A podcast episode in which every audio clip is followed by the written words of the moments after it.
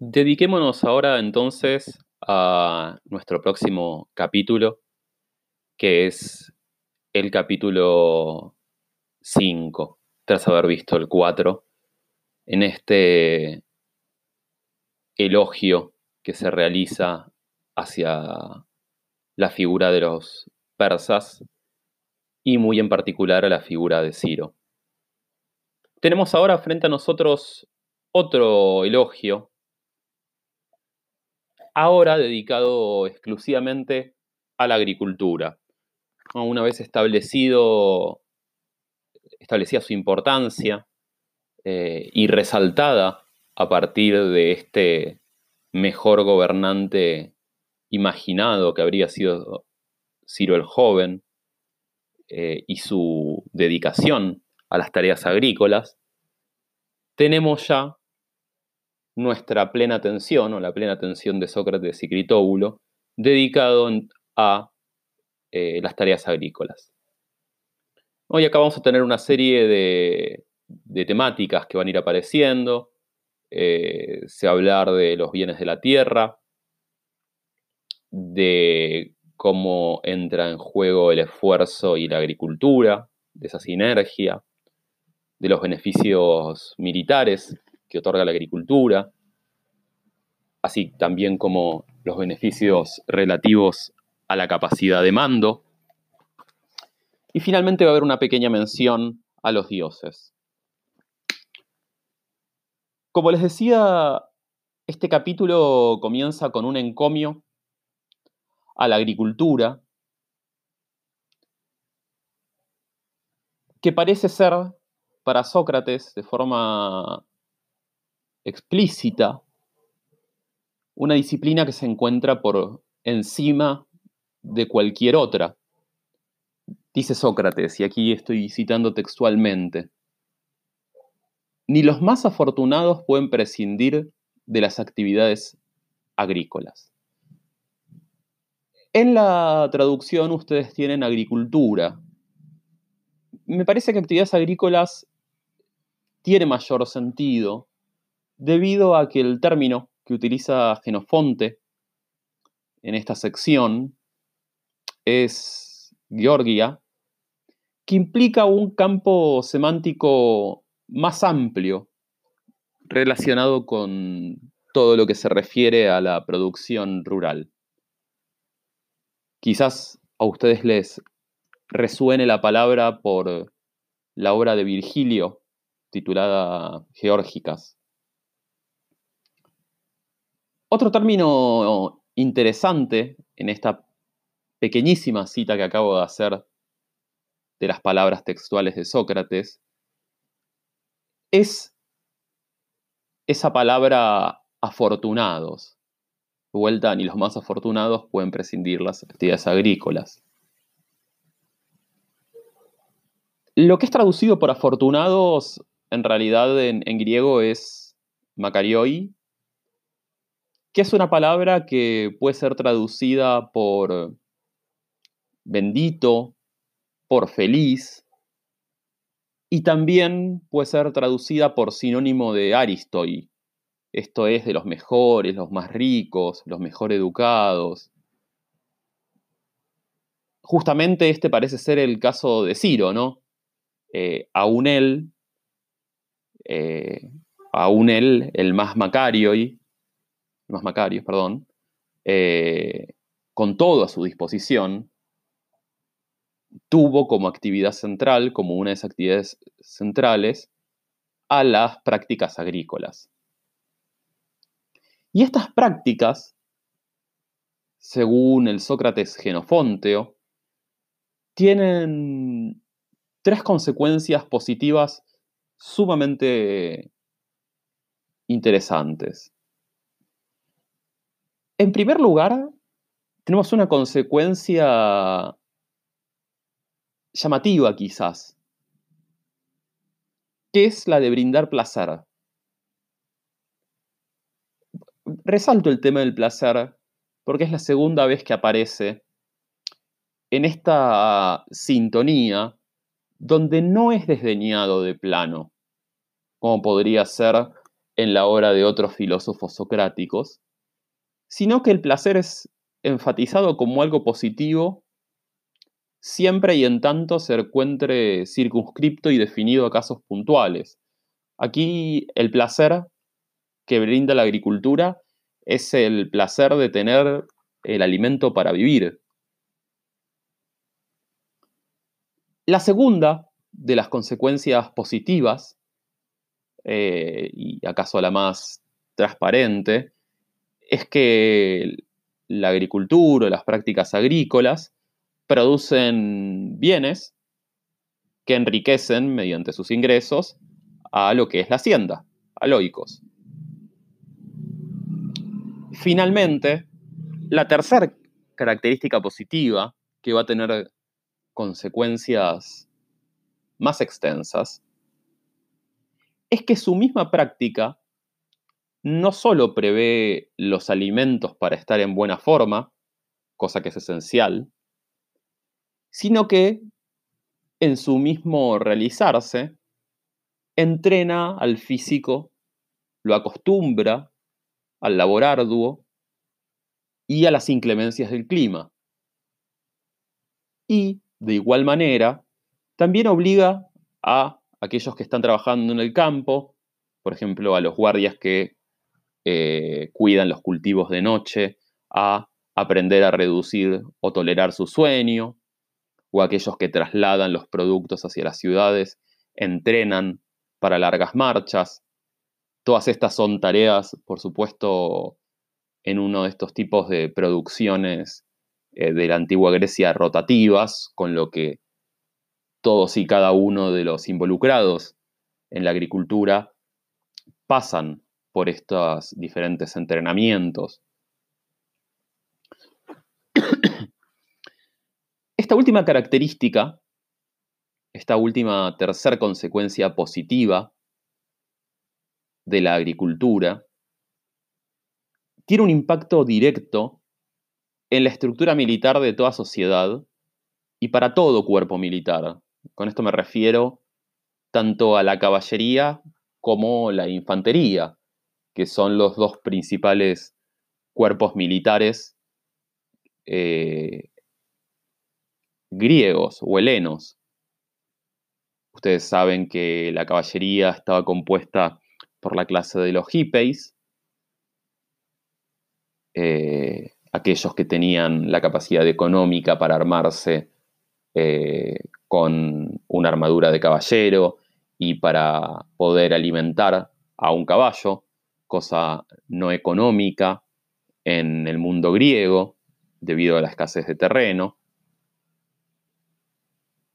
Y por el otro lado decía, además de, digo, saben que los, los hippies son los, caballeros, por otro lado tenemos a la infantería, a los soplitas.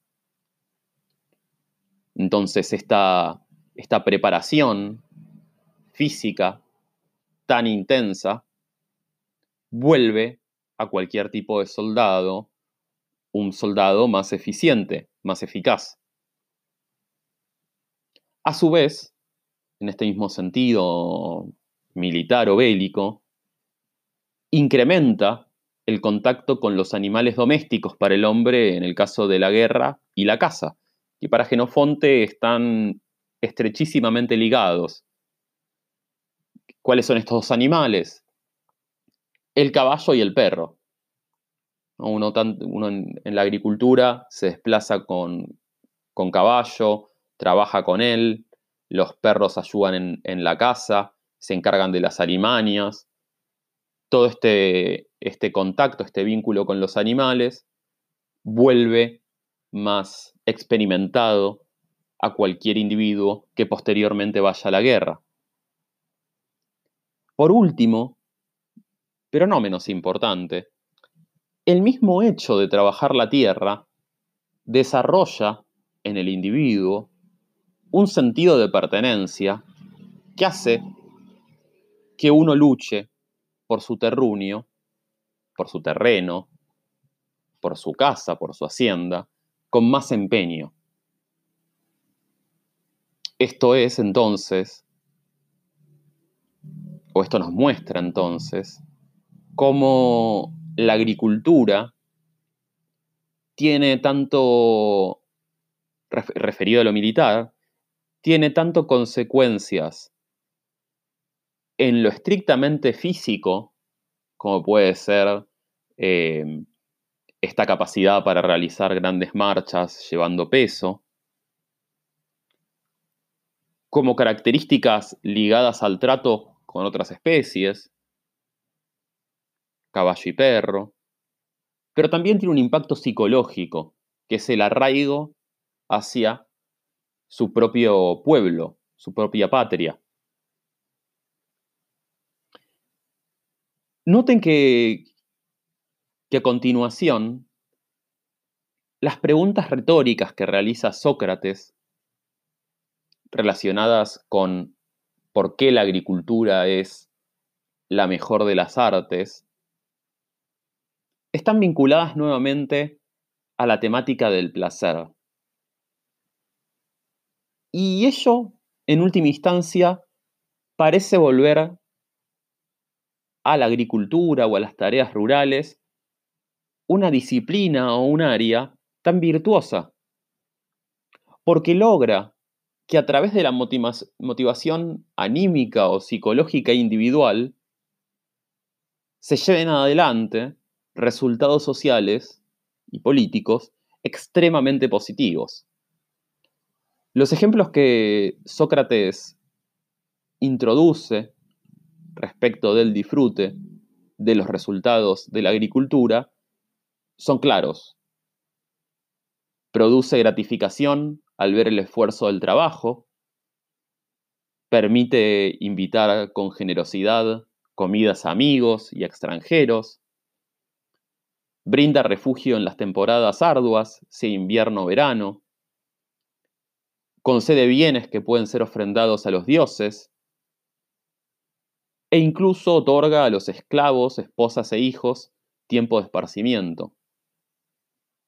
No hay entonces, para Sócrates, y acá lo estoy citando a él, posesión más placentera o actividad más satisfactoria o provechosa. Esto está en buena medida asociado con el carácter eminentemente justo de la tierra en tanto diosa, ¿no? Ustedes sabrán que, la, diosa en la tierra en sí misma es una diosa. Y aquí Sócrates, por supuesto, entiende que los dioses son justos. Y esta justicia parecería radicar en una concepción retributiva de ella. Cuanto más uno cuida la tierra, más la tierra lo cuida uno.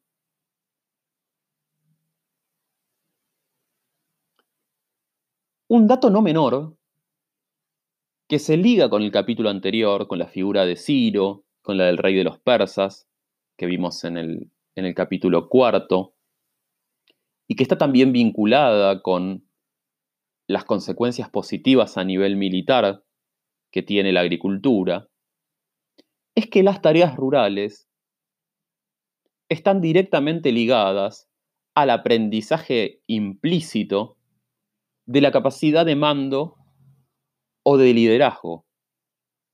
Un buen labrador, y en este sentido, entendamos o retomemos el ejemplo de Ciro, un buen labrador es también un buen administrador.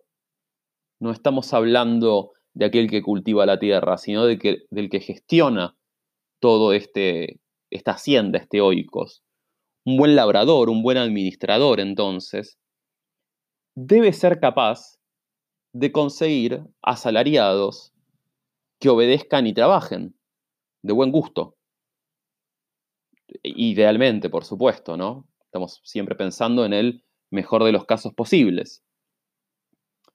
Debe también esta, esta figura del buen labrador, buen en tanto competente, estoy hablando siempre, debe también eh, poder alentarnos en los momentos de mayores complicaciones, ¿no? Imagínense frente a una inminente lluvia, eh, alentar a aquellos que están haciendo zanjas para que eh, las desagoten rápidamente. Y seguir trabajando aún en los momentos más arduos. Todo esto aplica precisamente al campo militar, donde son exactamente esas mismas características las que se necesitan. Y aplica, de igual modo, a la arena política. En suma, concluye Sócrates, la agricultura es la madre de todas las artes, en tanto es condición de posibilidad de existencia de los seres humanos. Y de allí, solo a partir de su práctica, nosotros podemos practicar otras artes.